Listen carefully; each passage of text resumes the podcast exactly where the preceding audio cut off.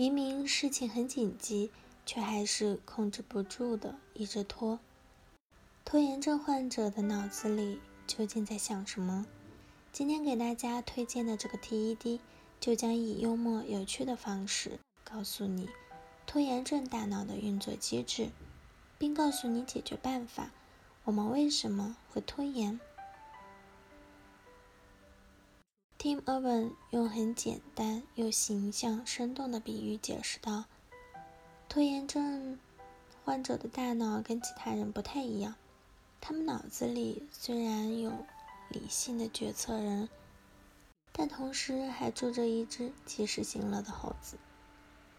这对拖延者来说意味着什么呢？意味着平时没什么营养，可一旦理性的决策人准备去做一些实际的工作时，及时行乐的猴子就会不高兴了，就会开始干扰他做自己应该做的事情。这只猴子对未来没有概念，也不愿思考，它只关心如何让此时此刻更加简单快乐。如果理性的决策人知道如何饲养猴子的话，这个宠物还是挺可爱的。可惜的是，它只知道如何做出理性的决定，而不是如何和无理取闹的猴子打交道，更不知道如何才能控制这只猴子。所以，对拖延者来说，每次发生冲突后，结果都一样。自己会遵从猴子的意愿，逃避那些不喜欢、不开心、不简单、不轻松的正事儿。事后还会感到内疚、恐惧、焦虑和自我憎恨，这些都是拖延者常有的情绪。那么，拖延者是如何完成任务的呢？如果拖延的事是有截止日期的，那么拖延的影响也会被限制在一定的时间内。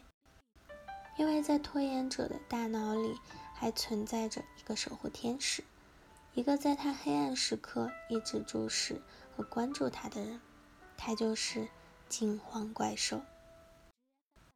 这个惊慌怪兽大部分时间都处于休眠状态，但当临近截止日期或者当众出丑的是危险时，或出现职业灾难或者其他恐怖情况时，他就会突然醒来，并且最重要的是，它是猴子唯一害怕的东西。虽然过程并不美好，但通过打拼。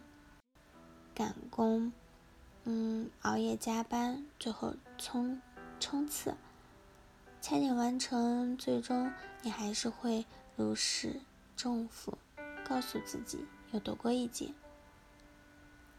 真正可怕的是那些没有截止日期的拖延。如果说拖延者处理困难的唯一机制是惊慌怪兽的话，那就有问题了，因为这里还存在着。没有截止日期的正事，比如健身，比如学英语、看书、考研、处对象、创业。而在这种情况下，惊慌怪兽是不会现身的，因为没有唤醒它的条件，所以这一类拖延的后果也是没有限制的。负面情绪会不断的肆意延伸，常常在无声无息中折磨着人们。我想，这也是为什么这些人会写信，为什么状态这么差的原因吧。他们并非在某个项目临时抱佛抱佛脚，这种长期拖延使他们有有时感觉自己只是生活的旁观者。让他们沮丧的不是他们没有实现梦想，而是他们甚至还没有开始追寻梦想。如果你不想活在抑郁和悔恨的情绪中，如果你想想要活得幸福，那么请记住，没有拖延症患者，只有那个满怀才能却无法流畅发挥的你。愿你我早日康复。好了，以上就是今天的节目内容了。咨询请加微信 j l c t 幺零零幺或者关注微信公众号“甘露春天微课堂”。收听更多内容，感谢您的收听，我是 Cindy，我们下一期节目再见。